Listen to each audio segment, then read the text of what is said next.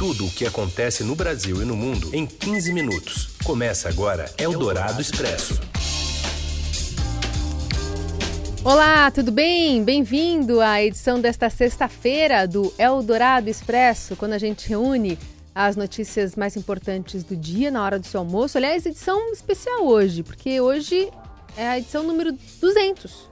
Opa! Muitos. Número redondo. Muitos podcasts, muitos programas já foram ao ar nesse ano de 2019. A gente aproveita para agradecer a companhia de quem está com a gente esse tempo todo, ou em parte desse tempo. E quem já está há mais tempo sabe que é mais ou menos em 15 minutos que a gente apresenta as principais notícias do dia, né, Carol? É isso, Raíssen Abac. E a partir de agora a gente coloca aqui para você os destaques desta sexta, dia 8 de novembro. Eldorado Expresso. A defesa de Lula pede à Justiça Federal em Curitiba a libertação do ex-presidente um dia após o STF ter derrubado a prisão para condenados em segunda instância. O governo transfere mais estruturas da cultura para o Ministério do Turismo, entre elas a Ancine, o IFAM e a Funarte. E ainda a reabertura do Parque Nacional de Abrolhos, na Bahia, e o novo livro de Chico Buarque que mostra um Rio de Janeiro desmoronando. Eldorado Expresso. A defesa do ex-presidente Lula pediu à justiça hoje que ele deixe a prisão. O advogado Cristiano Zanin se reuniu com o petista na sede da Polícia Federal em Curitiba nesta manhã. Mas a liberdade vai depender da decisão da juíza de execução penal de Curitiba, Carolina Lebos. Enquanto isso, o PT planeja viajar com Lula pelo país e quer fortalecer a oposição a Bolsonaro. Segundo o repórter do Estadão Ricardo Galhardo, o partido trabalha com uma agenda a chance de o petista se apresentar em São Bernardo do Campo já no domingo em um evento. O roteiro é esse. Lula se sair da cadeia na sexta-feira, dorme na vigília Lula Livre, em Curitiba, e depois no domingo participa de um ato ecumênico na frente dos sindicatos metalúrgicos da BC em São Bernardo do Campo. O berço político do, do ex-presidente Lula e é o lugar da onde ele saiu para ser preso. E o repórter Rafael Moraes Moura acompanhou ontem o julgamento no Supremo Tribunal Federal e conta agora os detalhes, os bastidores para a gente. Rafael. Boa tarde, Carol. Boa tarde, Heisen. Boa tarde para os nossos ouvintes. Na última quinta-feira, ontem, por 6 a 5, o Supremo Tribunal Federal decidiu derrubar a possibilidade de prisão após condenação em segunda instância. Essa medida é considerada um dos pilares da Operação Lava Jato.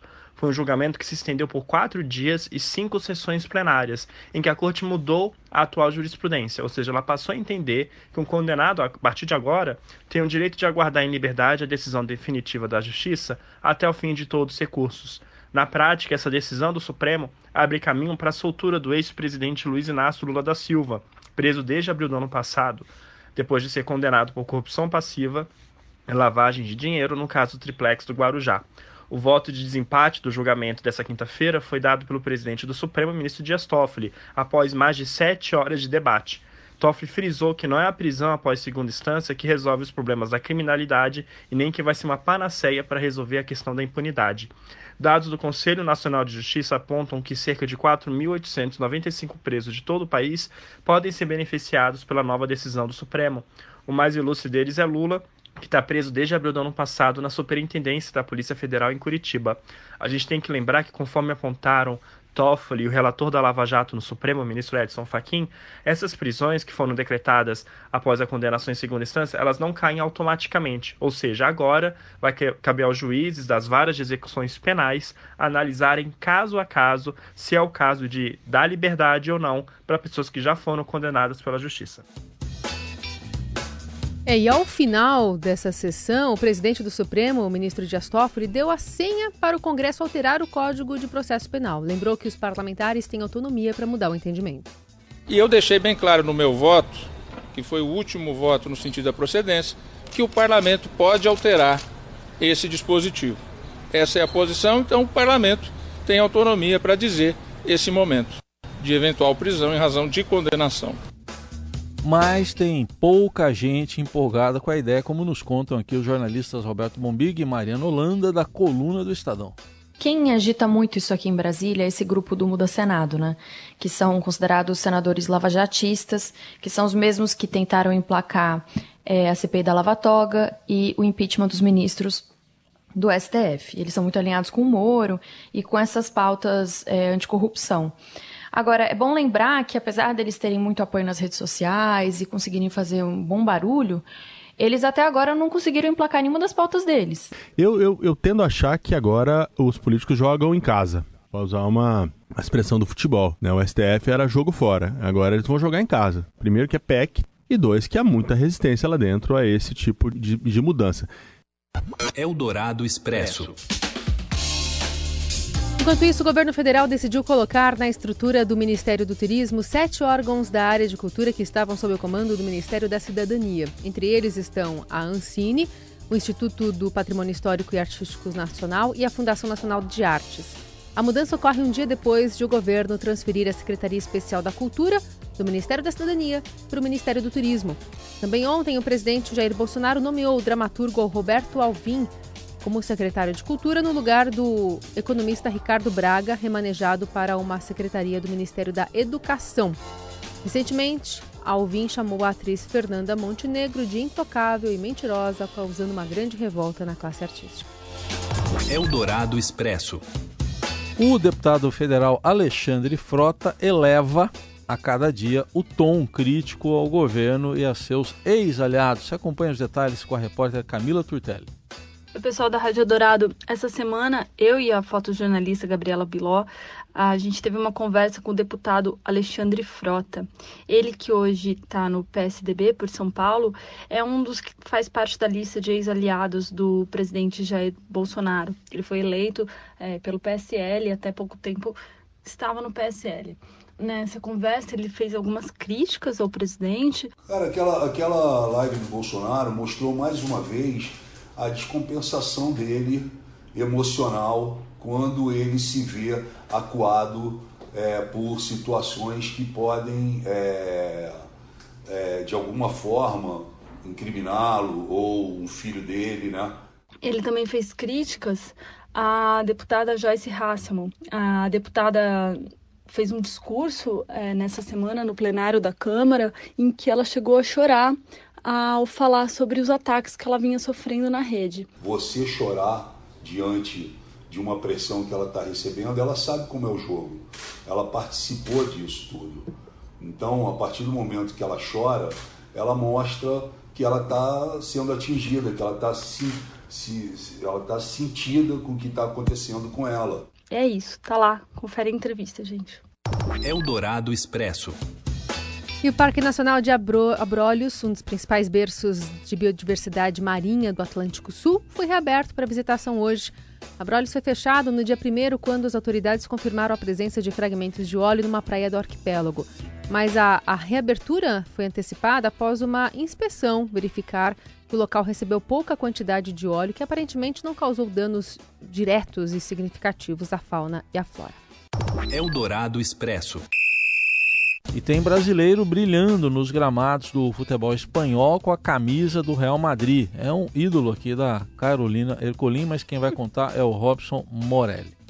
Olá, amigos! Hoje eu quero falar do futebol espanhol, especificamente do Rodrigo. Rodrigo Rodrigo. Rodrigo Rodrigo. Sim, é o atacante que saiu do Santos e está ganhando espaço no grande, no grande Real Madrid, que já teve aí uma legião de brasileiros todos aí bem-sucedidos, ou a maioria, né? Tô falando de Robinho, Marcelo, Ronaldo, né? É, é, tem gente boa aí que já jogou, Roberto Carlos, tem gente muito boa que já jogou nesse Real Madrid e agora parece que chegou a vez é, do Rodrigo, né? Rodrigo Garoto, 18 anos, fez três gols neste meio de semana é, pelo Real Madrid contra o Galatasaray pela Liga dos Campeões. Olha só, não é fácil, não é fácil quebrou um monte de recordes porque é o jogador mais novo, a, a, a tamanha façanha né, na Europa. Então é o Rodrigo que saiu do Santos em boa fase, joga este sábado é, contra o Aibar é, do, do, do, Campeonato Espanhol. É legal, ganha posição, ganha sua disputa pessoal com Vinícius Júnior, outro brasileiro que veio do Flamengo, que também está tendo a sua chance, mas que ficou para trás. Então é o Rodrigo ganhando espaço no grande Real Madrid, com possibilidade aí de consolidar a sua titularidade. Zidane falou dele, os companheiros falaram dele e ele próprio é, admitiu que está numa fase boa, que está com os pés no chão, que não vai se deslumbrar e que vai poder ajudar esse Real Madrid a voos mais altos. É isso, gente. Falei. Um abraço a todos. Valeu. Eldorado Expresso. Aos 81 anos, a atriz Jane Fonda prometeu aos fãs protestar por todas as sextas-feiras até janeiro, em frente ao Capitólio em Washington. Após ser presa quatro vezes, a atriz se torna o novo símbolo da causa ambiental e disse à rede americana ABC que a inspiração veio da jovem ativista Greta Thunberg. Jane explicou eh, como eh, chegou a passar a noite numa prisão não convencional, né? Mas ela disse que era uma cela para pessoas que aguardavam uma sentença, uma cela que tinha umas condições mais razoáveis para se ficar. Também garante que não desistirá da luta ambiental. I am following what the young people are doing. I'm not telling them. They're inspiring me, not just Greta Thunberg, the Swedish uh, student, but uh, I mean, all these young people who are leaving school to, to protest their future that we're taking from them. Bom, e graças também a Greta Thunberg, a, o termo, né, greve do clima, virou também o termo do ano do dicionário Collins. O termo foi registrado pela primeira vez em novembro de 2015, quando o primeiro evento denominado assim aconteceu na Conferência do Clima da ONU em Paris. Segundo o dicionário, greve do clima é uma forma de protesto que começou há pouco mais de um ano com as eleições ou com as ações da estudante sueca e que se tornou um movimento global. Os lexicográficos observaram um aumento de 100 vezes no uso do termo em 2019. Eldorado Expresso.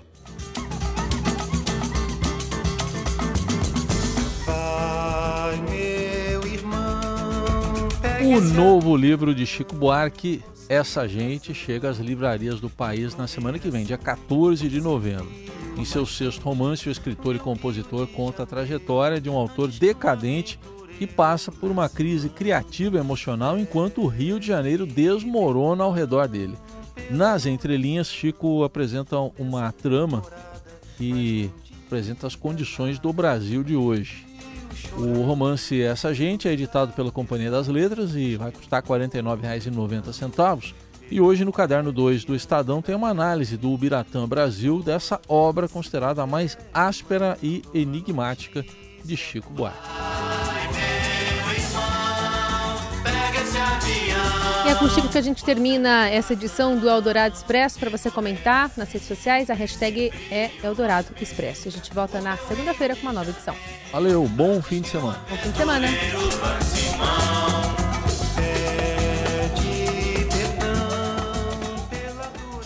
Você ouviu Eldorado Expresso tudo o que acontece no Brasil e no mundo em 15 minutos.